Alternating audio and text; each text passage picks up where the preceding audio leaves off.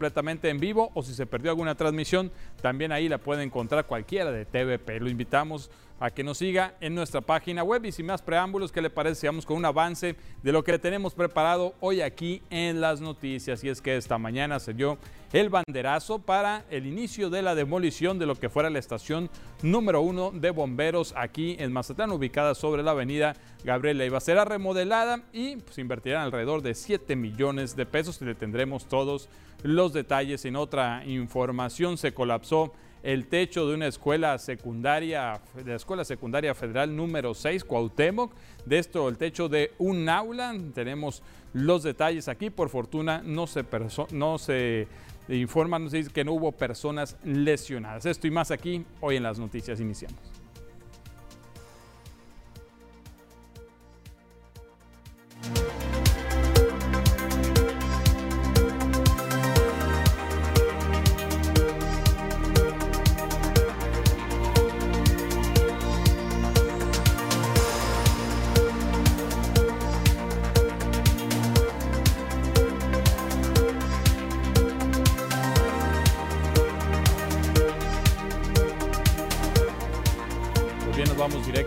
Con la información. Le adelantábamos que hoy se dio el banderazo para el inicio de la demolición de lo que fuera la estación número uno de bomberos ubicada en Avenida Gabriel Leiva.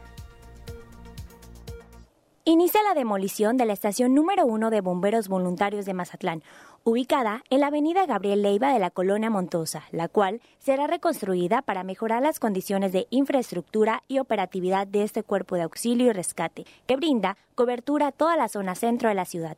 La inversión es cercana a los 7 millones de pesos y se estima que quede concluida en un lapso de 7 meses aproximadamente. Así lo informó la presidenta del Patronato de Bomberos Voluntarios de Mazatlán, Lourdes Magallón Huerta. Entonces, pues gracias a la colaboración de la población a través de los dos pesos de Jumapán y del predial, vamos a lograr este proyecto. La obra va a costar alrededor creo que de 7 millones este, y pues hemos trabajado para conseguir los recursos con empresarios locales que han dado aportaciones, con las aportaciones del predial y de Jumapán y sobre todo pues eh, ajustando el presupuesto. Esta posiblemente en siete meses, seis, siete meses. El arquitecto Santiago León, miembro del patronato, fue el encargado del nuevo proyecto quien informó que la nueva estación será muy práctica pero funcional. Cuenta con 500 metros cuadrados. Contará con dormitorios para hombres y mujeres, sanitarios, área recreativa y de estar, una oficina de comandancia y otra de oficial, bodega y patio de maniobras. Lourdes Magallón dijo que se trabaja también en más proyectos de mejoras, entre ellos la construcción de otra base en la zona de Cerritos, que actualmente está prácticamente desprotegida. Ya se tiene el visto bueno del ayuntamiento para el terreno, adelantó. Y tenemos también el proyecto de la, de la estación Cerritos. Eh, ya nos dieron el visto bueno el ayuntamiento para el terreno. Nada más esperemos este, que ya se nos formalice para hacer pues unas este, entrevistas con los hoteleros y los fraccionadores de esa ruta para poder este, echar a andar esto, pero yo creo que también va a ser a mediano plazo. Los elementos de la base número uno, que será demolida, estarán de guarda en la cancha Germán Evers todo el tiempo que se lleve esta obra de remodelación con la intención de no dejar desprotegida la zona centro. Ya que hablamos de bomberos, mire, desde que se reportó el incendio en el basurón municipal desde hace días, eh, pues el cuerpo voluntario de bomberos se encuentran trabajando día y parte de la noche para tratar de sofocar el fuego en esta zona de manera definitiva. El comandante de este cuerpo de auxilio y rescate, Edgar Peinado, dijo que aunque ya está prácticamente controlado, aún no se ha podido erradicar por completo y se estima que sea para este viernes cuando quede sofocado de manera definitiva. Cinco días eh, trabajando en el incendio del basurón. Eh, es un incendio que se ha complicado, la verdad, porque ha crecido bastante. Eh, sin embargo, no representa un riesgo inminente para la ciudad, no así para el ambiente para la contaminación. El día de mañana pudiera quedar controlada la emergencia en su totalidad. Este no es un trabajo totalmente de nosotros, sino es en colaboración con servicios públicos municipales. Primer comandante de bomberos en Mazatlán reconoce que el basurón ya cumplió su tiempo de vida útil y considera necesario buscar una nueva alternativa, pues esta zona se considera en riesgo debido a la cantidad de combustible que se acumula ahí con los gases que generan los mismos desperdicios, lo que significa pues un riesgo constante para que se vuelvan a registrar incendios. Acuerdo con el ayuntamiento en el que se tiene que renovar por completo el sistema. Este que está utilizándose actualmente ya no funciona, ya no es viable.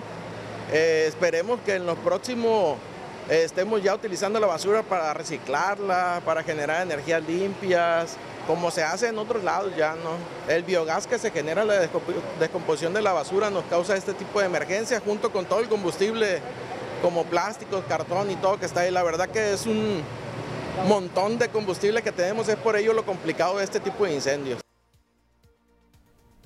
Y en otra información, se colapsó el techo de un aula en la Escuela Secundaria Federal número 6, la Cuauhtémoc. Aquí le tenemos los detalles. Durante la madrugada de este jueves se desprendió una parte del techo de una de las aulas de la Escuela Secundaria General número 6 Cuauhtémoc en Mazatlán. Afortunadamente, el desprendimiento de las losas de concreto se dio cuando la escuela todavía no abría sus puertas a la comunidad educativa. Así lo dio a conocer el director del plantel, Marcelo Enrique Pot Calderón. Recordó que no es un problema nuevo, ya que el año pasado se presentó la misma situación en un salón. Actualmente ya son tres las aulas que permanecen suspendidas por problemas en los techos. Efectivamente, el día de hoy en la madrugada tuvimos en una de las aulas que estamos usando ahorita regularmente un desprendimiento de techos. Desafortunadamente este eh, es peligroso, muy peligroso. Si hubiera estado habitado, hubiéramos tenido la actividad.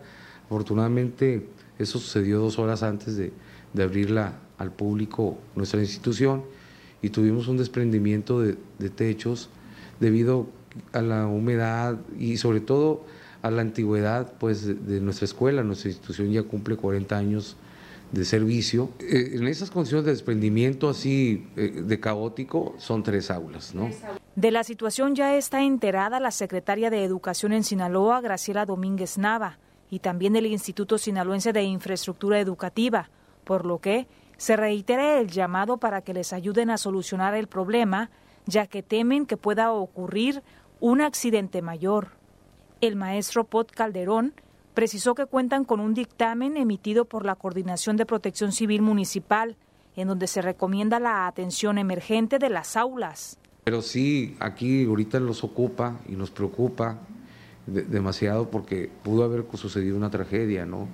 Y entonces eso sí es, es algo muy delicado, muy grave que tenemos que enfrentar y subsanar. No, ahorita ya están canceladas y ya tienen su cinta, ya están a resguardo, este, y, ya los chicos ya, ya saben que donde ven la cinta no pueden acceder. A los padres de familia que estén tranquilos, que estamos cuidando, ¿verdad? Que la escuela, ahorita pues ya finalmente estamos en la recta final y que vamos a, a intervenir ya en estas vacaciones para que se subsane toda la problemática. Además del problema en los techos, son nueve aulas las que necesitan aires acondicionados. En total son 18 de dos toneladas los que se requieren para mitigar el fuerte calor que ya se siente. Es así la situación en esta escuela y en muchas hay que decirlo, desgraciadamente, del Estado que están sufriendo daños en su infraestructura. Esto pues que se recrudeció a raíz del abandono en que estuvieron sumergidas durante la pandemia y también pues otro dato que preocupa, dicho por la misma autoridad de esta escuela, de que pues en gestiones pasadas ya se habían hecho, conseguido recursos por parte del ICIFE para que se mejoraran en cuestiones de infraestructura, sobre todo en lo que se refiere a rehabilitación de aulas y lavamanos, pero asegura que hasta el momento estos recursos no se han visto reflejados y lamentablemente también no es la única escuela que está haciendo este señalamiento. Bien, pasamos a otra información que tiene que ver con la temporada de lluvias, de huracanes que se aproxima y para esto el ejército mexicano, por medio del plan DN3, se está preparando. Los elementos del ejército mexicano se encuentran listos con el plan DN3 para la temporada de lluvias. El coronel del octavo batallón de infantería, Obdulio Jacinto Villegas, explicó que este se trata de un instrumento operativo para marcar los lineamientos al personal que estará a cargo de dar apoyo a la población en los diferentes desastres naturales. Puntualizó que este consta de tres etapas para efectuarlo, las cuales consisten en la de prevención, seguido de auxilio y por último la reconstrucción. Esa es la primera fase. Esa fase consiste que vamos a alertar a la población civil en el caso de inundaciones. Posteriormente ya viene la fase de auxilio, pues también que se encargan de llevar a cabo las actividades de rescate y evacuación del área y de las personas que se vean afectadas. Es cuando ya viene una tercera fase, y en coordinación con las autoridades civiles, ¿sí? ya se designa personal para que hagan actividades de despeje de escombro, despeje de maleza, despejes de carreteras. El coronel remarcó que no hay un número designado de elementos para este procedimiento, sino que se hace el llamado a todo el personal disponible para que deje sus actividades operativas y apoye a la ciudadanía. Para realizar el plan de N3 cuentan con distintos equipos para vigilar, buscar, rescatar, así como a quienes se encarguen de darle atención a los afectados, además de que tienen la disponibilidad de vehículos todoterreno y otras herramientas. En medio tenemos al equipo que es de búsqueda y rescate, son los que propiamente se encargan de ir a las áreas y tratar de sacar a la población que se encuentre afectada y en tercer término se, cuenta con el personal de evacuación. Este personal tiene la especialidad de paramédicos y son los que se encargan sí, de retirar al personal afectada, a la población afectada y canalizarla a una instalación sanitaria. Contamos con vehículos todoterreno precisamente para que puedan accesar a lugares difíciles y contamos con la herramienta necesaria ¿sí? para poder este, actuar como son cuerdas, como son machetes, como son equipo de zapa, como es este, palas, picos. Exhortó a la población a estar pendientes de los medios de comunicación para que se informen acerca de los fenómenos meteorológicos que pudieran impactar en su zona así como acatar las recomendaciones de los expertos en seguridad. Pues ahí está el ejército mexicano, siempre alerta, al igual que todos los cuerpos que conforman protección civil. hablando precisamente de protección civil, se informó que las condiciones de mar de fondo que se presentaron desde el pasado martes aquí en Mazatlán, pues se mantienen, todavía prevalecen, así lo confirma el coordinador de protección civil municipal, Eloy Ruiz Gastelum. Recordó que la Conagua envió la notificación el pasado domingo donde se precisaba que esto afectaría a todos los estados que colindan con el Océano Pacífico y que hasta el momento no se tiene conocimiento de cuándo pudiera levantarse este aviso. Ruiz Gastelum dijo que se debe estar atentos a los comunicados, sobre todo ahora que la temporada vacacional de verano se encuentra cada vez más cerca. El funcionario municipal recomendó a ciudadanos y turistas acercarse con el salvavidas para conocer acerca de las condiciones de la zona de playa donde se encuentren, así como acatar las recomendaciones que se les brinde.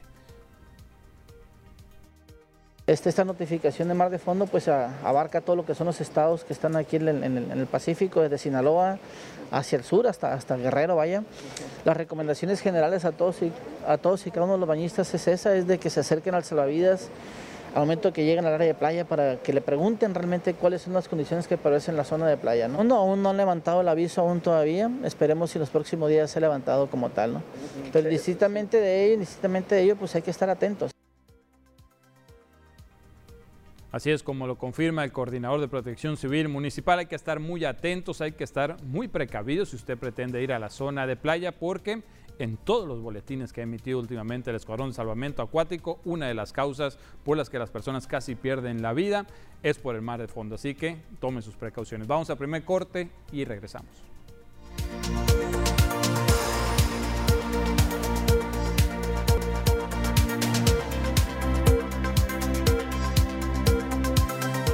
Estamos de regreso y enseguida vamos a la sección de denuncia ciudadana, donde pues amablemente usted nos hace llegar pues todas las denuncias que están sucediendo, lo que se está generando en su colonia, con la intención de que esto llegue a las autoridades y le den pronta solución. Le invitamos a que se siga comunicando esta línea de WhatsApp 6692 40 56 44 y de preferencia nos haga llegar un video, una fotografía para constatar dicha situación. Si le parece bien, iniciamos con las primeras de este día y nos, nos están diciendo, buenas tardes, en enero mandé un reporte todavía no resuelven por parte de la Comisión Federal de Electricidad el problema sobre un registro abierto con cables de alta tensión. Si me pudieran ayudar con mi queja, se los agradeceré. Dicen ya vienen las lluvias y podría haber un accidente ya que son cables, repito, de alta tensión. Esto es en la calle Guatabampito, en el Infonavit Playas y estamos viendo la imagen en pantalla de este problema que nos hacen llegar. Efectivamente se pueden ver los cables ahí, el registro destapado y bueno, el peligro inminente de que pudiera pasar un accidente. Atención, Comisión Federal de Electricidad. Se hace un atento llamado para que acudan cuanto antes y luego viene también, recordemos, la temporada de lluvias. Sabemos, sabemos qué pueda pasar si este registro también se llena de agua. Seguimos con la siguiente. Nos dicen buenas tardes. Quisiera que me ayudaran a que se arregle esta fuga. Es de aguas negras, también de drenaje. De, nos dicen van a reportar a Concordia si nos ponen, no hacen caso. Es un cochinero. Ojalá y las autoridades hagan caso. Esto es en la esquina donde vive una tía. Es una persona mayor y se enferma mucho. Es en el rancho de la Barrigona. Nos hicieron llegar este video que estamos viendo en pantalla pues es una situación de fuga de drenaje, de agua sucia, que está corriendo por esta zona. Es en, el rancho de la Barrigona, se extiende llamado pues a la autoridad competente para que acudan a darle pronta solución. Nos mencionan que ahí precisamente en esa esquina vive una persona de la tercera edad que pues ya ha sufrido algunas consecuencias en su salud. Atento llamado a las autoridades. También nos dicen buenas tardes, quiero reportar alumbrado público, las lámparas no encienden y en las noches está totalmente oscuro.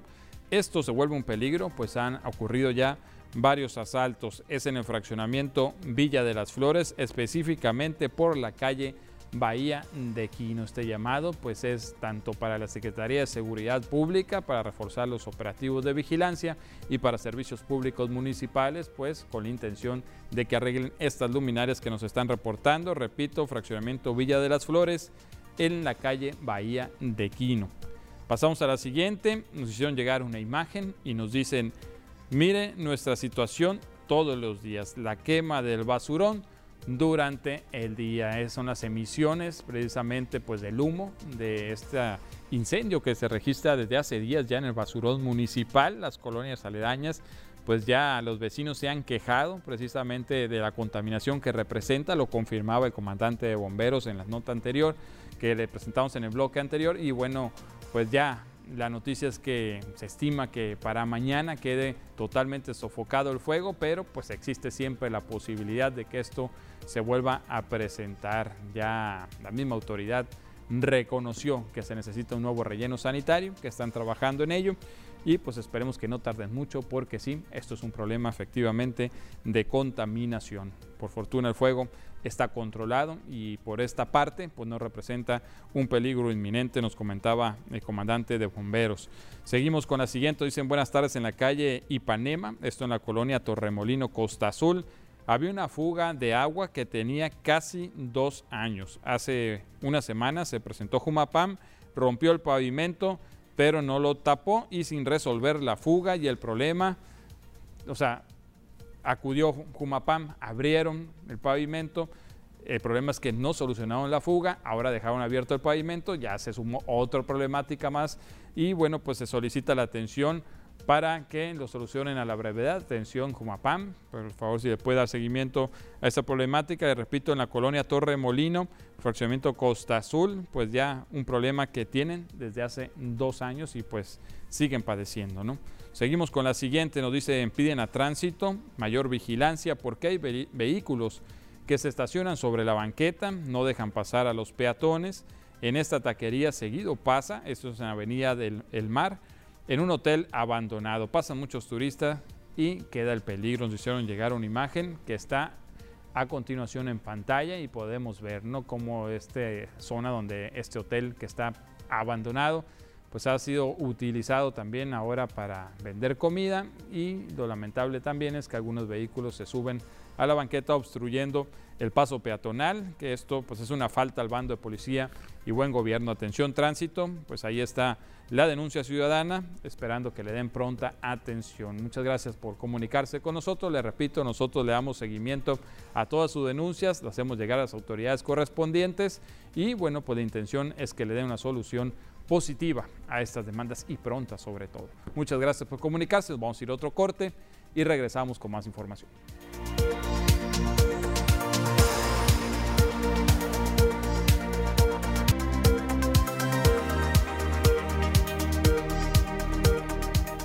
Estamos de regreso, qué bueno que sigue con nosotros. A continuación, pues vamos a ver cuáles son las notas más relevantes hasta el momento a nivel nacional.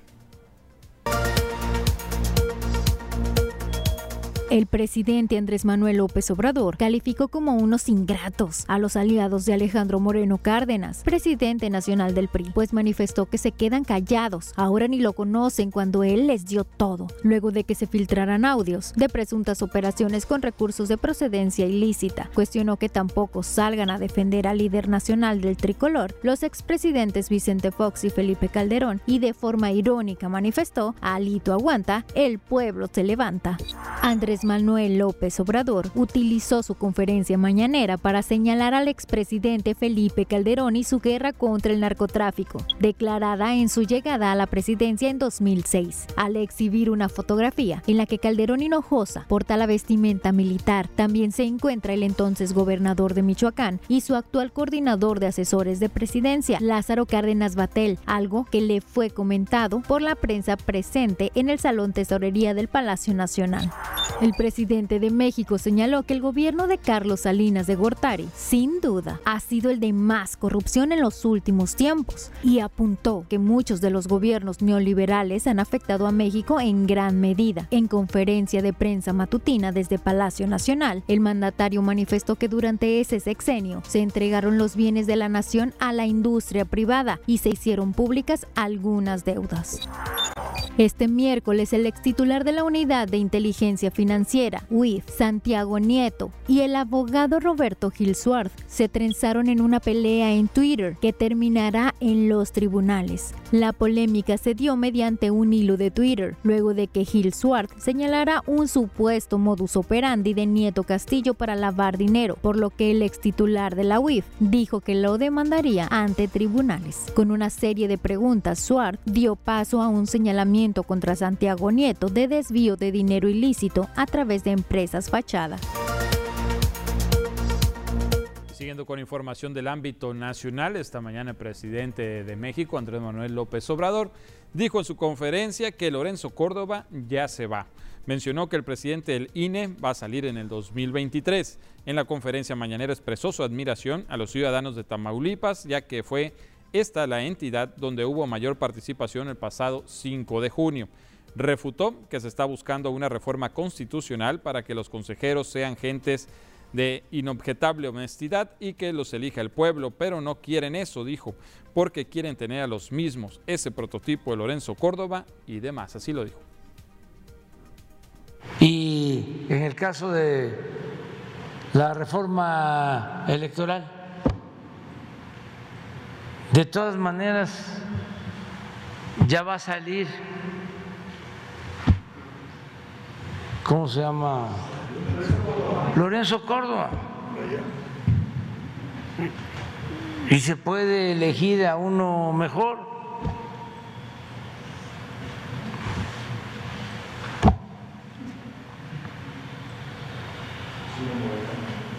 Eh, eh, el señor Ciro Murayama, ¿se puede encontrar uno mejor?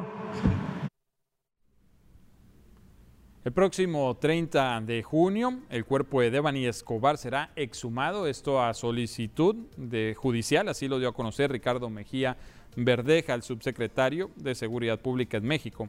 Dijo que esto se acordó tras una reunión donde estuvieron los papás de Devani, así como el grupo interinstitucional que lleva este caso.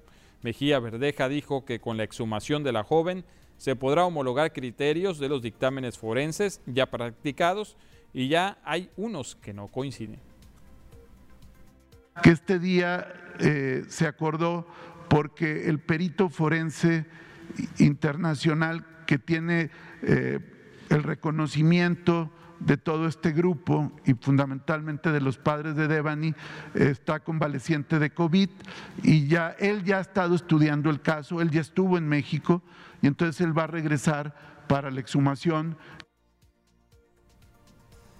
Es el mismo subsecretario de Seguridad en el país, Ricardo Mejía Verdeja, quien señaló que ya hay siete personas detenidas por presunta participación, esto en el linchamiento de Daniel Picasso. Estos hechos se registraron el 10 de junio pasado en Huachinango, Puebla. Aclaró que la carpeta de investigación no ha sido cerrada, indicó que el linchamiento del abogado Daniel Picasso se dio a partir de la desinformación del rumor alentado por parte de la comunidad. Se había comentado que al menos 30 personas fueron las que sometieron a Daniel Picasso, pero después se dijo por parte del padre de la víctima que habían sido 13 los identificados como presuntos responsables. De cinco masculinos, autores presuntos de este evento criminal, los cuales fueron ya vinculados a proceso penal y también la detención de dos individuos también presuntamente involucrados en este evento. Como dato adicional, cinco de las siete personas detenidas por presunta participación en este linchamiento de Daniel Picasso ya fueron vinculadas a proceso por los delitos de homicidio calificado y daño en propiedad ajena. Enseguida vamos a ver pues, cuál es la información más relevante a nivel internacional. Un grupo de científicos chinos a cargo del telescopio más grande del mundo, el Sky Eyes, han dado a conocer que encontraron señales sospechosas de civilizaciones extraterrestres. Los investigadores de la Universidad Normal de Beijing detallaron que se trata de varios casos de posibles rastros tecnológicos y civilizaciones extraterrestres fuera de la Tierra, según un informe publicado en el diario oficial del Ministerio de Ciencia y Tecnología, el Science and Technology Daily. Ucrania ignoró el ultimátum ruso de rendir la ciudad oriental de Severodonetsk el miércoles mientras Estados Unidos anunció la entrega de más armas a Kiev e instó a sus aliados a no perder fuelle en la entrega de apoyo militar. Severodonetsk, ahora en gran parte en ruinas, ha sido durante semanas el principal foco de la guerra. Estados Unidos está resolviendo con el gobierno mexicano disputas con empresas del sector energético que involucran más de 30 millones de dólares en inversiones estadounidenses, dijo el miércoles el embajador Ken Salazar. Dijo que su gobierno está avanzando en la resolución de los problemas que afectan a las empresas estadounidenses en México, que van desde operadores de terminales de combustible hasta generadores de energía renovable. El Centro para el Control y la Prevención de Enfermedades de Estados Unidos, CDC por sus siglas en inglés, lanzó una alerta de viaje e incluyó a México en su lista de países de alto riesgo por COVID ante el aumento de casos positivos en el país. De acuerdo con la actualización del CDC emitida el 13 de junio, México se encuentra en el nivel 3, eso significa que es el color naranja, por lo que pidió a los ciudadanos estadounidenses que tengan pensado viajar a México no hacerlo sin antes asegurarse de estar al día con su esquema de vacunación anti-COVID. Tenemos más noticias después del corte.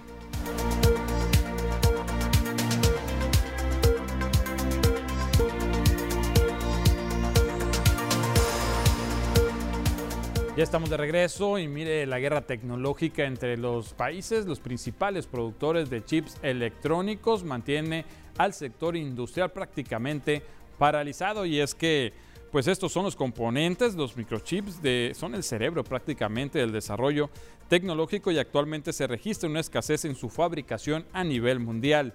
Elena Larsen, presidenta de la Cámara Nacional de la Industria y la Transformación en Mazatlán, confirma que en Sinaloa también se viven afectaciones diversas debido a esta problemática mundial.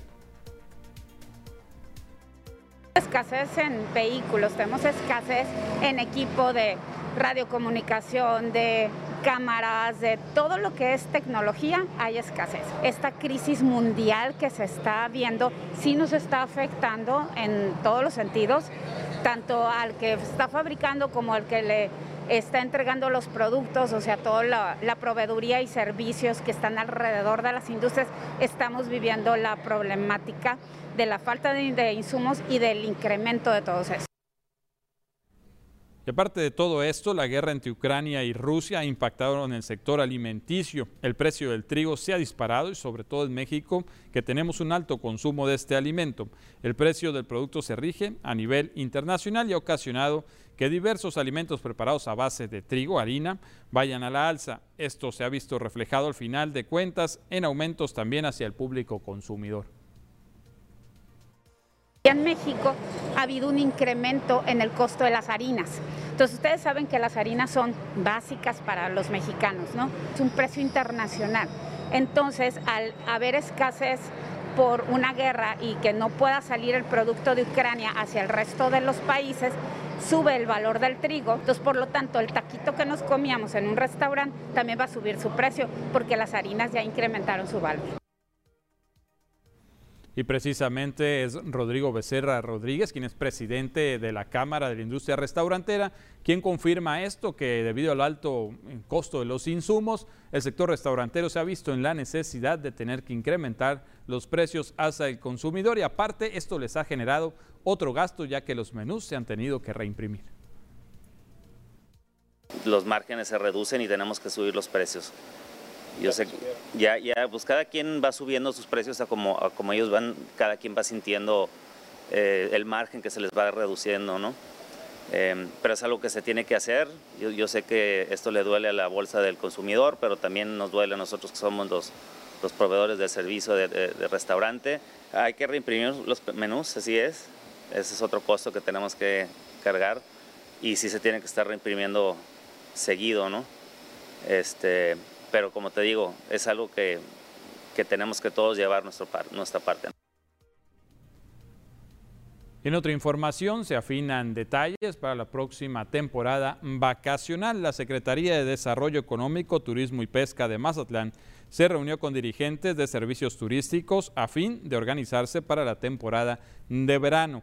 Ricardo Velarde Cárdenas, titular de SEDECTUR, señaló que las principales observaciones por parte de este sector van en torno al tráfico que se ha estado generando en la ciudad en los últimos meses, así como la falta de educación vial.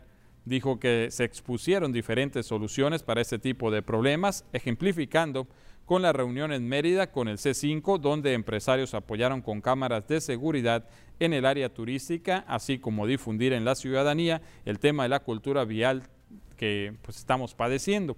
Velarde Cárdenas agregó que en esta reunión el encargado de despacho de seguridad pública dio a conocer las actividades que se llevaron a cabo para reducir los actos delictivos en el municipio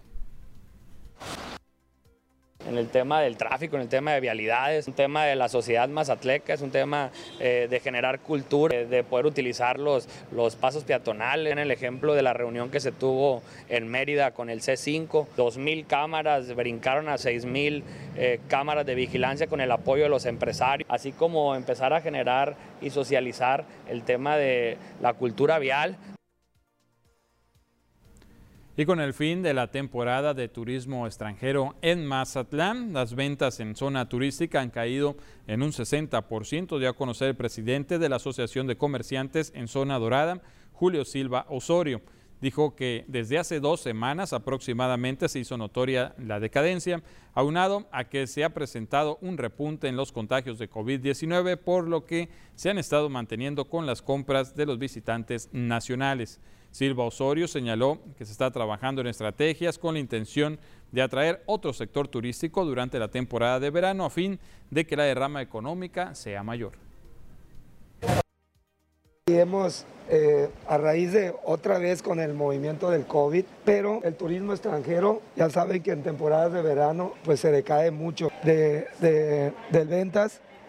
Hemos, hemos sufrido la verdad, un 60% de la caída del, comercio del área de zona dorada. Muy abundante, pero hace dos semanas que empezó junto con, con la salida del extranjero. Y el encargado del despacho en la Secretaría de Seguridad Pública, Simón Malpica Hernández, aseguró que se coordinarán acciones con ecología municipal y con vialidad y transportes para reforzar la vigilancia en lo que es la avenida Quirino Ordaz Coppel, también conocida como avenida Bahía, la que se encuentra paralela a la avenida del Mar, esto con la intención de reducir la contaminación auditiva. Esto se acordó porque ocupan apoyo de, del volumen de los, de los estéreos que se ponen allá por la calle Bahía y ya se acordó que vamos a tratar de disminuir todo eso ellos nos van a marcar y inmediatamente se va a atender el llamado en coordinación con Vialidad y Transporte y Tránsito y la, y la Seguridad Pública. En caso de la autoridad competente que le toque, se le hará su infracción. Si la autoridad competente lo, lo amerita, nosotros estamos al apoyo de ellos. Se va, se va a identificar más el, patrullaje con los, con los de estos de la policía Cata. Con esta información nos vamos a otro corte, regresamos con los deportes.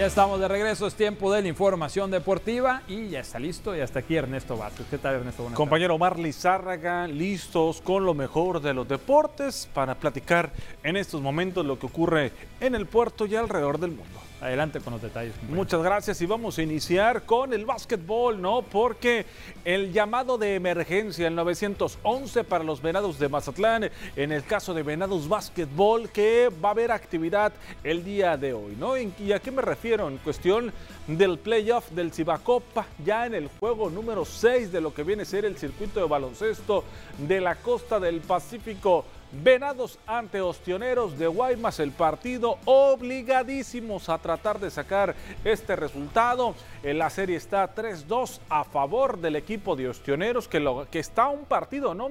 Tenía 3-0 contra la lona al equipo de Mazatlán y prácticamente resurgió como el ave Fénix. Hoy estarán buscando igualar los cartones el equipo de Mazatlán desde el gimnasio municipal de Guaymas. Ahí se va a estar llevando a cabo este partido. Y por otra parte, los halcones de Ciudad Obregón ante los rayos de Hermosillo, Hermosillo que se encuentra pues muy cerca también de conseguir lo que viene a ser su pase a los a las semifinales, no su pase a lo que corresponde a la siguiente ronda del equipo de Hermosillo. 16 de junio los partidos. El día de hoy, Rayos, Rayos ante Halcones en la arena Ixon. Allá se va a estar desarrollando este segundo encuentro. 3-2 a favor, le decía, de los Rayos de Hermosillo sobre los Halcones de Ciudad Obregón. Hoy podríamos conocer, en dado caso de que se den los resultados, las llaves para las semifinales. Y si no, mañana se estaría jugando el juego 7 de estos cuartos de final.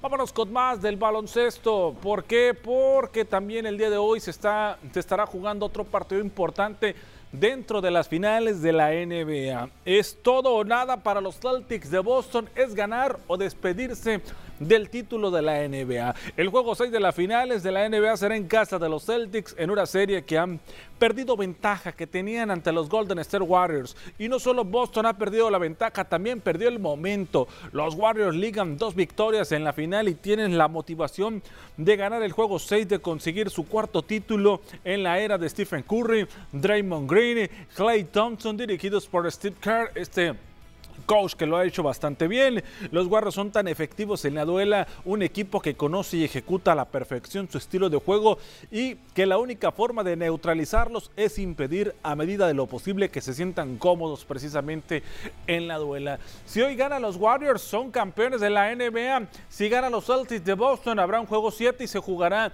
en San Francisco, en la casa de los Golden State Warriors. Eso en el baloncesto, porque vámonos con más información de lo que se está generando generando alrededor del mundo y sobre todo en materia de venados de Mazatlán. Dar a conocer a través de las redes sociales los refuerzos extranjeros que se anuncian para la siguiente temporada dentro del draft de la Liga Mexicana del Pacífico. Eh, la primera selección de este draft de extranjeros es el brazo colombiano Elkin Alcalá estará vistiéndose los colores de los Venados, perteneciente al actual campeón de la Serie del Caribe. En el verano de este 2022 juega para el equipo de los Olmecas de Tabasco. Por otro lado, le dan la bienvenida también a Tito Polo, dos refuerzos del draft colombianos. Son los que estarán llegando. Tito Polo, uno de los mejores jugadores de la actualidad en Liga Mexicana de Béisbol y seleccionado para el Juego de las Estrellas 2022 que se juega este fin de semana y que lo podrá ver a través de la pantalla de TVP. La temporada pasada jugó para Mexicali, donde su, jugó solamente media temporada y en el verano de este año lo está haciendo para el equipo de los Tigres de Quintana Roo. Tito Polo ya estuvo con los Venados de Mazatlán en la temporada 2016-2017, jugó donde no dejó grandes números, ¿no? No solamente fue una temporada, sus números no fueron muy atractivos. En esta ocasión llega renovado, llega de mejor forma. Vamos a ver cómo le va con los rojos del puerto para el siguiente año beisbolístico. Y hablando de Mazatlán, pero del otro equipo profesional, ahora vamos a platicar del fútbol, porque el equipo de Mazatlán FC sigue anunciando bajas, ¿no? De cara al siguiente torneo. El día de hoy por la mañana, una que ya se tenía anunciada, que, que, que informaron en este caso, informó que el defensa Salvador Rodríguez sale de la institución cañonera a partir de este torneo para llegar a préstamo con el equipo de Rayados, filial de Rayados del Monterrey en la Liga de Expansión MX. Rodríguez formó parte de las fuerzas básicas del club, siendo el capitán de la Sub-20. Debutó en primera división durante el torneo de Guardianes 2021, disputando 16 juegos en la Liga MX, 10 de ellos como titular en la institución morada. Le desean todo el éxito del mundo en esta nueva etapa con el equipo de Rayados de Liga de Expansión, confiando que será de mucha utilidad para este equipo. Aquí la novedad es que sigue sin haber noticias referente a los refuerzos que podrían llegar esta temporada con el equipo de Mazatlán FC. Estamos a dos semanas de que arranque el torneo y todavía no se sabe nada de manera oficial, ¿no? Por parte del club. Vámonos con más y un jugador que está causando revuelo de su posible llegada al fútbol mexicano es Luke de Jong, este jugador holandés de Toluca quiere hacerse de la contratación bomba del torneo en este verano 2022. Es jugador del Barcelona, jugó esta última temporada para el conjunto del Barcelona. Se encuentra en pláticas con el equipo de Toluca para ver si puede llegar. La carta de Luke de Jong pertenece al Sevilla. Él es jugador del Sevilla, estuvo préstamo con Barcelona y Toluca lo quiere, lo quiere hacerse de sus servicios de este jugador. La cosa aquí es que no solamente lo quiere Toluca, lo quiere el PSV, pero ahí está el interés claro por parte del equipo de los Diablos Rojos, ¿no? Están buscando la contratación de Luke de Jong, este jugador extranjero, bueno, este jugador holandés que viene a debilitar con el conjunto del Barcelona y que podría estar dentro de la Liga MX en la próxima temporada. Vámonos con información del el karate, ¿no? Información local y estatal del karate, sobre todo lo que se viene dando con los karatecas mazatlecos y en las diferentes participaciones que están teniendo. Estarán participando en el Campeonato Nacional Senior de la especialidad, el cual se estará llevando a cabo a partir del día de hoy, 16 de junio, hasta el 19, con sede en Huastepec, Morelos. El objetivo de los arte marcialistas porteños es conseguir conseguir el primer lugar en el selectivo, en el selectivo para integrar la selección nacional que representará a México en el Campeonato Panamericano Juvenil 2022 que se va a realizar en agosto en la Ciudad de México. En total serán siete karatecas mazatlecos los que entrarán en acción en el evento nacional. Destacan eh, Hayato Francisco Yochi, Alma Iritsu Cisneros, Girato Javier Yochi, Kaito Daniel Yochi, Idala Karime Nieto, Junior Nerio Osuna, Jesús Francisco Moreno Bautista, ellos entrenados por el, entrenador, en este caso Jesús Moreno Salas, ¿no? Son los que jóvenes que estarán buscando integrar la selección mexicana, en este caso si les va bien en este evento nacional. Y ya para finalizar la información, el detalle ¿no? que se sigue dando en cuestión de ciclismo y en los Juegos Nacionales con ADE, porque Sinaloa pues, le, tuvo una cosecha agradable en cuestión de medallas dentro de estos Juegos Nacionales con ADE a nivel eh, estatal y regional ¿no? Y, y, nacional, donde Sinaloa logró obtener cuatro medallas de bronce, así la delegación finalense, sinaloense finalizó con estas preseas de plata y también de bronce, ¿no? Consiguiendo dentro de esta modalidad de ciclismo para Sinaloa que sigue destacando en, este, eh, en esta disciplina donde le ha dejado grandes satisfacciones a nivel nacional. Ahí está la información deportiva, lo más relevante hasta el momento en este espacio de las noticias se los presentamos aquí con los deportes con Omar Lizárraga. Omar. Muchas gracias por la información, compañero. Y bueno, pues regresando a lo que tiene que ver con Venados en básquetbol, pues obligados a ganar para obligados a, un siguiente juego. ¿no? Al si juego no, número 7. O si no, eh, quedaron ahí en los cuartos de final. Eh, necesitan ir juego por juego como lo han hecho. Vamos a ver si le alcanza. Juega? ¿Mande? ¿Dónde se juega? Van a jugar en Guaymas. En Guaymas. En Guaymas. El día de hoy, si, si ganan, van mañana también a Guaymas. Ahí, ahí, ahí mismo se mantienen. Exactamente. Vamos a ver cómo les va. Y en cuanto a Venados de Mazatlán, pues mencionabas a Tito Polo, que no tuvo muy buenos números. Yo quería hacer un comentario con relación a los refuerzos que llegan a Mazatlán. Uh -huh. Pues es que pues es puerto, pues. Y, sí. y le gusta mucho la vagancia. A, hablando de y me han contado en algunos bares. O, o los has visto, ¿no? Los han visto, sí. Exactamente, ¿no? Entonces, También la, la, vida privada, en este caso el deportista, pero obviamente son de las cosas que, que tienden a distraer muchas veces sí, al, al, al, jugador, ¿no? Que afectan en, en, en, su desempeño también. En el rendimiento, efectivamente. Ya estuvo Tito Polo, este colombiano, temporada 2016-2017 con los Venados. Ahorita llega en mejor forma, con mejores números. Esperemos que le vaya bien. Ojalá. Eh, se reponga Mazatlán, que venga más reforzado, pues buscando otra vez, ¿no? Que puedan La temporada pasada los Venados no pasaron al playoff, ¿eh? o sea, tenían años que no le ocurría eso. Exacto. Pues, ojalá que ahora sí vengan reforzados. Exactamente. Muchas gracias por la información. Omar Lizárraga para servirte. Vamos a corte y regresamos.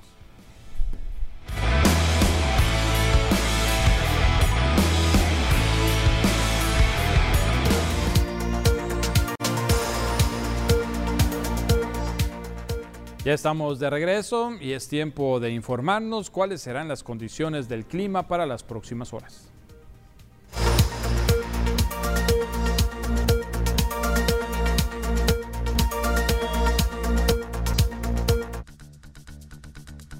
Hola, ¿qué tal y buenas tardes? Gracias por seguir acompañándonos ya en este jueves, casi fin de semana. Y nosotros estamos listos con el reporte meteorológico, primeramente para conocer algunos fenómenos que nos afectan actualmente, como por ejemplo el huracán Blas, el cual todavía se encuentra como categoría 1, ubicándose sobre las costas de Colima y Michoacán, desplazándose con 13 kilómetros por hora hacia el Pacífico Central Mexicano. Para el occidente, estará provocando una fuerte entrada de humedad, así como fuertes lluvias para este sector. Pasamos a conocer las temperaturas actuales aquí en nuestro estado, en Sinaloa, y qué tenemos para el resto de la semana, comenzando en el puerto de Mazatlán. Aquí se mantiene una condición de cielo totalmente cerrada. Ya mañana viernes se comienza a despejar con máximas que van a variar entre los 31 y los 32 grados para Mazatlán. Ya en el sector de Culiacán actualmente se mantiene con 36 grados y mañana viernes, ojo, se prevé condición de cielo mayormente nublada, máxima muy calurosa que llega hasta los 37 grados. Ya las mínimas que van a variar entre los 25 y los 26 grados centígrados en Culiacán. Para Guamúchil actualmente se mantiene con 36 grados. Aquí tenemos un viernes y sábado igual despejado, pero domingo se comienza a nublar con máximas que van a variar entre los 35 y los 36 grados para Guamúchil. En el sector de Guasave actualmente se mantiene con 36 grados y se mantiene la misma máxima para el día de mañana con cielos despejados para este fin de semana. Las mínimas que se prevén de entre 24 y los 25 grados para Guasave. Para finalizar, en el sector de los mochis actualmente se mantiene con 36 grados. Igual tenemos máximas calurosas que incrementan hasta llegar a los 37 grados para la próxima semana. Aquí sábado y domingo se prevé condición de cielo parcialmente nublada. Respecto a la fase lunar, mantenemos aún en luna llena, la salida de la luna a las 22 horas con 48 minutos, la puesta de la luna a las 9 de la mañana con 42 minutos, la salida del sol a las 6 de la mañana con 20 minutos y para finalizar la puesta del sol a las 20 horas con 0 minutos. Hasta aquí el reporte meteorológico, espero que tengan una excelente tarde.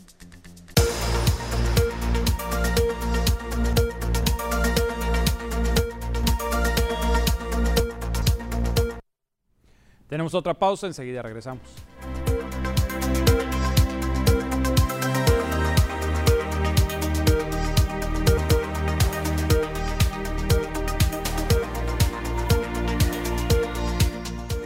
Estamos de regreso, tenemos más información, tiene que ver con el ámbito político, segura el secretario del ayuntamiento Edgar González Satarain, que se han iniciado una serie de demandas contra su persona por parte de un grupo empresarial y todo apunta a que fue a raíz de ciertos comentarios con relación al caso Nafta Lubricantes, donde el funcionario hizo algunos señalamientos que llevaron a los empresarios a solicitar el cese de sus funciones al frente de esta secretaría. Edgar González reconoce que son empresarios destacados en la localidad, sin embargo, dijo que él solamente está haciendo su trabajo y que no se prestará a participar en acciones o decisiones que afecten a Mazatlán. Tengo información fidedigna, incluso de parte de la propia empresa, de que ya interpusieron eh, por lo menos tres denuncias ¿no? contra mí. Obviamente porque pues, el alcalde no eh, ha cedido en el tema del cese, no, conozco yo las denuncias, pero obviamente van a ser diversos porque van a tratar de atacarme. Así me lo dijo incluso uno, uno de los abogados de ellos, que van a ser muchas rutas, que a través de varias rutas y varias este, líneas eh, obviamente lo van a hacer. Sabemos eh, las consecuencias que esto conlleva el ser funcionario responsable, que quieras hacer las cosas bien, que no permitas, este, obviamente, cosas que la propia ciudadanía califica como mal. El secretario del ayuntamiento dijo que el alcalde está enterado de esta situación y se mantiene preocupado, sin embargo, estas demandas van contra su persona y no contra el municipio, por lo que se defenderá de manera particular y señala que no descarta una campaña negra en su contra, a la cual también responderá sacando a la luz algunas situaciones irregulares de las que se ha percatado. Muchos de los funcionarios señalados por no actuar de manera correcta en el caso NAFTA ahora laboran en Grupo Área, así lo señaló.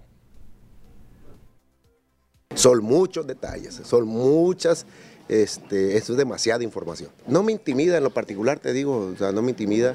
Obviamente, pues sí amenazado porque eh, eh, no, no, no, este, no sabe uno que puede, estamos hablando de muchos millones de pesos. Y ahí van a ver, en la lista de esos eh, funcionarios denunciados, quienes incluso este, ya están laborando allá y quienes este, van a interponer denuncias contra mí. Esto va a dar para mucho, y yo se los digo, se los aseguro, va para dar mucho, eh, hay mucho material y va a haber mucho por delante. Precisamente sobre esto se le cuestionó al alcalde Luis Guillermo Benítez Torres, quien dijo que se mantendrá al margen de la situación que enfrenta el secretario del ayuntamiento contra Grupo ARE. Ah, no voy a opinar nada de eso. Mire, este, el juego de demandas se da en todos lados. Y cuando hay este, polémicas, pues se dan. Cada quien tendrá que defenderse. No, no, no, no, es eso es puro mitote. La verdad es que esas son cosas personales en las que yo no me meto totalmente al margen, ni a favor de uno ni a favor de otro. Si no, ya se hubiera ido, si no la respaldara. No voy a tocar nada sobre ese tema. Yo creo que hablo muy claro el español. Eh, no, yo no he recibido nada.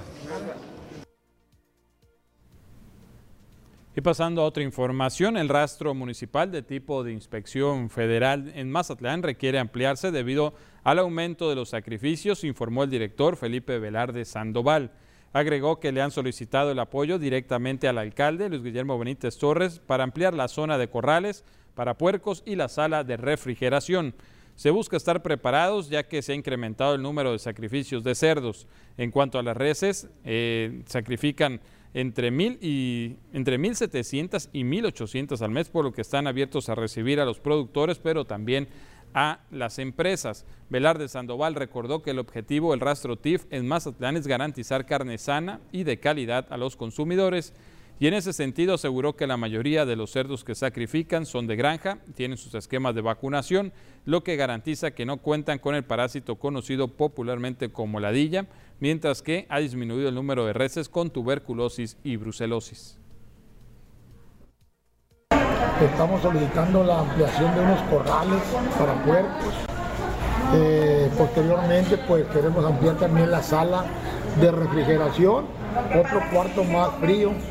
Esos son los temas más importantes que estuvimos tratando ahí, solicitándole el apoyo al alcalde para, para salir adelante. Sí, sí, ha estado, ha estado muy regular la matada, ¿verdad?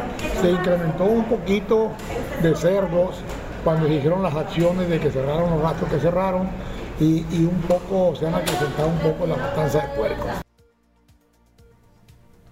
Y el Instituto Municipal de la Juventud mantiene de manera permanente la campaña de prevención de adicciones con los jóvenes en coordinación con el Centro de Integración Juvenil. Eso con motivo del Día Mundial de la lucha contra el uso indebido y tráfico ilícito de drogas. Este próximo 26 de junio se llevarán a cabo acciones de prevención, aseguró Luis Arnufo Vargas Montes, director del IMJUM.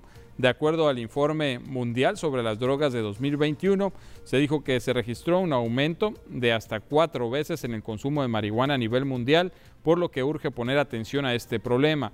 Además, también mencionó que se ha incrementado el uso de cigarrillos electrónicos, en algunos casos con el consentimiento de los mismos padres y madres de familias. Por ello, que les pidió informarse sobre los pros y los contras de el consumo en estos dispositivos. Según el, el, informe mundial sobre las drogas del 2021, se dice que específicamente en este tipo de sustancia aumentó hasta cuatro veces en las últimas dos décadas. Tenemos campañas de manera permanente para la prevención de adicciones en general, no específicamente de la marihuana. El, el principal peligro del consumo de la marihuana es que la adaptabilidad que tiene el cuerpo humano para generar una dependencia a este tipo de sustancias y que llega el momento que es insuficiente y abre la puerta para consumir una sustancia mucho más fuerte. Nos vamos a ir a otro corte, enseguida regresamos con más información.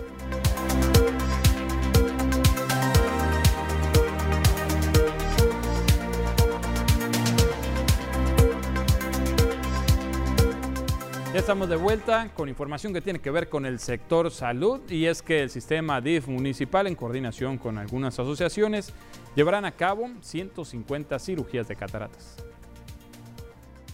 Una campaña de cirugías gratuitas de cataratas está por iniciar el sistema DIF Mazatlán en coordinación con Fundación Ale y Clínica Oftavisión.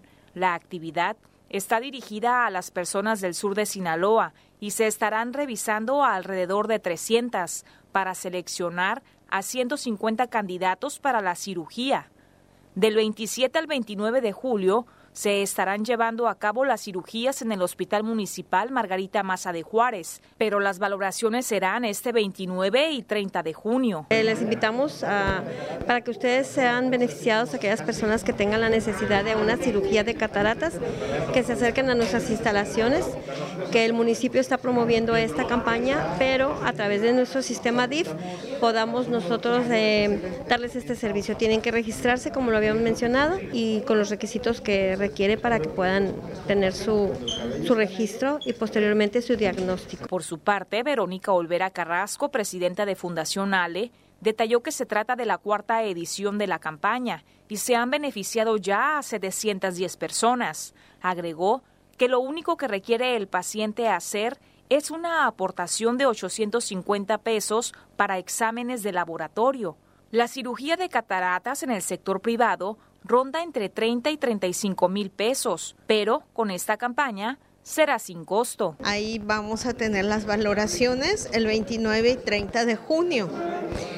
De ahí vamos a valorar 300 personas. De ahí vamos a, a, a seleccionar 150 para hacer las cirugías de cataratas gratuitas. En la valoración se obtiene el lente y se ve la graduación.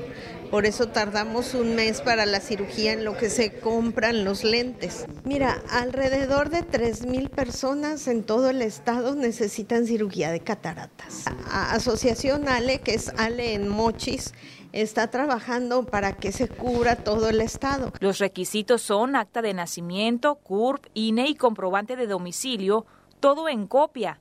Y para el registro, puede comunicarse al teléfono 6699-8132-16. En otra información, el obispo de la diócesis de Mazatlán, Mario Espinosa Contreras, hace un llamado a los feligreses que participarán el día de hoy en la marcha y también en la misa para que no descuiden las medidas sanitarias. El jueves siguiente al domingo de la Santísima Trinidad se efectúa un homenaje público a nuestro Señor en, la realidad de la Sagrada Eucaristía pero lo importante es el homenaje que hacemos a nuestro Señor y que nos está invitando a que siempre consideremos que Él está con nosotros. A las seis de la tarde es la misa del Corpus Christi y acabando, es decir, cerca de las siete de la noche, vamos a hacer la procesión por las calles 21 de marzo, 5 de mayo, Melchor Ocampo, Aquiles Cerdán y como parte de las acciones preventivas que se realizan todos los años previo a la temporada de lluvias, personal del ayuntamiento de aquí de Mazatlán trabaja en la limpieza de los canales pluviales. En esta ocasión se trata del canal que atraviesa las colonias Francisco Villa, Infonavit Playa, Sánchez Ellis, en el que ya suman cuatro días de estas acciones de limpieza. Los trabajadores aseguran que mientras limpian se han encontrado animales muertos, muebles, basura de todo tipo y hasta aguas negras. Esto último debido a algunos trabajos que se realizaron por parte de Jumapam en esta zona. Ahí podemos ver las imágenes que hablan por sí solas de la situación que vive pues, este canal pluvial en cuanto a la basura, la acumulación de agua negra y bueno, pues lamentable ¿no? que no estemos cuidando estos canales que pues, son los que nos brindan la seguridad para evitar las inundaciones ahora que vienen las lluvias, cualquiera de esta basura, sabemos que en, a final de cuentas significa un tapón que obliga al agua a salir por otros lados, lo cual se traduce en inundaciones en diversas colonias. Vamos a ir a otro corte, regresamos enseguida.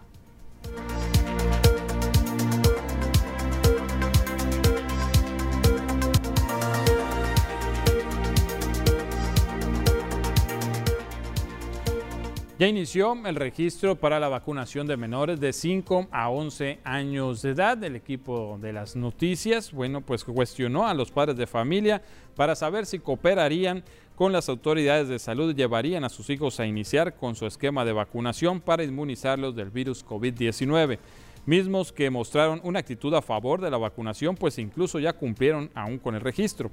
Agregaron que el aplicarles la dosis contra el coronavirus es por el bien de las y los niños, además de mantener con menos preocupación a los mismos padres de familia. Tentativamente nos informaron que el día 20 de junio llega la vacuna, la vacuna Pfizer, ¿verdad? Eh, a los menores de 5 a 11 años. Estamos ahorita esperando, ¿verdad? Que nos confirmen ese día, si va a ser ese día el que va a llegar. Pero ya ahorita, a partir del día 16 de junio, ya pueden hacer el registro de los menores de 5 a 11 años en lo que viene siendo en la plataforma de mivacuna.salud.gov.mx. Ahí se pueden registrar ya a partir del día 16 de junio. Sí, tenemos un estimado de 347.329 que es el estimado que tenemos de grupo de, 5 a 11 años. Bueno, pues si tenía alguna duda sobre el registro, ahí está. Y bueno, pues le adelanto que los padres de familia están de acuerdo con este esquema de vacunación. Y siguiendo con información del sector salud y con el festejo del Día de Padre en cuanto a las medidas sanitarias, sobre esto habló el secretario aquí en Sinaloa, el secretario de este sector de salud. Por la celebración del Día del Padre, la Secretaría de Salud en Sinaloa no realiza modificaciones al sistema de protocolos sanitarios por COVID. Cuitláhuac González Galindo, secretario de Salud, expresó que basados en el mapa epidemiológico que mantienen desde el gobierno federal, Sinaloa presenta incremento en casos de COVID-19, pero no en hospitalizaciones. Los aforos se mantienen al 100%, siempre y cuando se respeten los filtros sanitarios. La recomendación se mantiene en los cuidados del cubreboca, eh, las medidas de higiene y los restauranteros están cuidando la distancia, la distancia, ¿no? Es lo que la distancia entre mesas y eso, lo que estamos cuidando. No hemos hecho ninguna modificación en la afluencia por el momento. Y creo que así es. Y lo que sí, al parecer, ha habido un incremento es en los, los pedidos a domicilio. Creo que es lo que me han reportado que hay un incremento, que también es adecuado. Los rangos de edad en los que se están presentando el mayor número de casos son de 30 a 38 años y de 10 a 17 años. González Galindo insistió en la vacunación y el registro para los menores de 5 a 11 años de edad, que durante las primeras horas de abrir el sistema en la plataforma todo marchaba con regularidad. Es continuar con la vacunación, eh, aplicarse los refuerzos a las personas que nos han aplicado a los jóvenes mayores de 18 años eh, acudir por sus refuerzos, sus terceras dosis. Afortunadamente en mayores de 60 vamos bien y en aquellos eh, personal del área de la salud y mayores de 60 que no se han aplicado la adicional, pues también apelamos a que se pongan la, la adicional. ¿no? ¿El registro de los niños para que se les aplique la vacuna? Ya estamos con ese registro. Hoy en la mañana pregunté a ver si estaba funcionando la plataforma, me dijeron que sí. Ah, seguiremos, nosotros vamos a hacer nuestra promoción también por parte de la Secretaría de Salud. Y enseguida Diana Zambrano nos tiene una información que compartir.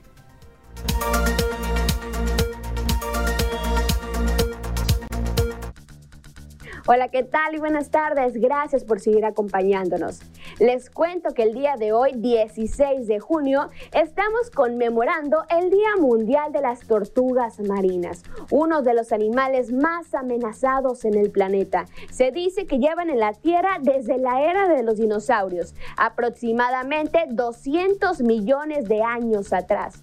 Este día se hizo para crear conciencia sobre su cuidado y el peligro que corren estas especies, ya que los seres humanos no hacemos ni conciencia sobre la sobrevivencia de esta especie, ya que las principales amenazas que tienen estos animales son la basura oceánica, los plásticos, la pesca con redes donde quedan atrapados y el aumento del turismo en las playas donde llegan, por lo que se encuentran desapareciéndose. Actualmente existen siete especies de tortuga marina, de las cuales seis se encuentran en peligro de extinción. Y como dato curioso, estas tortugas marinas pueden vivir entre 150 a 200 años. Así que a tomar conciencia sobre el cuidado y la amenaza que representamos para esta especie y claro, aportar nuestro granito de arena cada vez que podamos. Con esta información nos despedimos. Gracias por acompañarnos a lo largo de este noticiero. Mañana a la 1.30 los esperamos con más noticias. Buena tarde. Lo dejamos con la camorra. Pásela bien.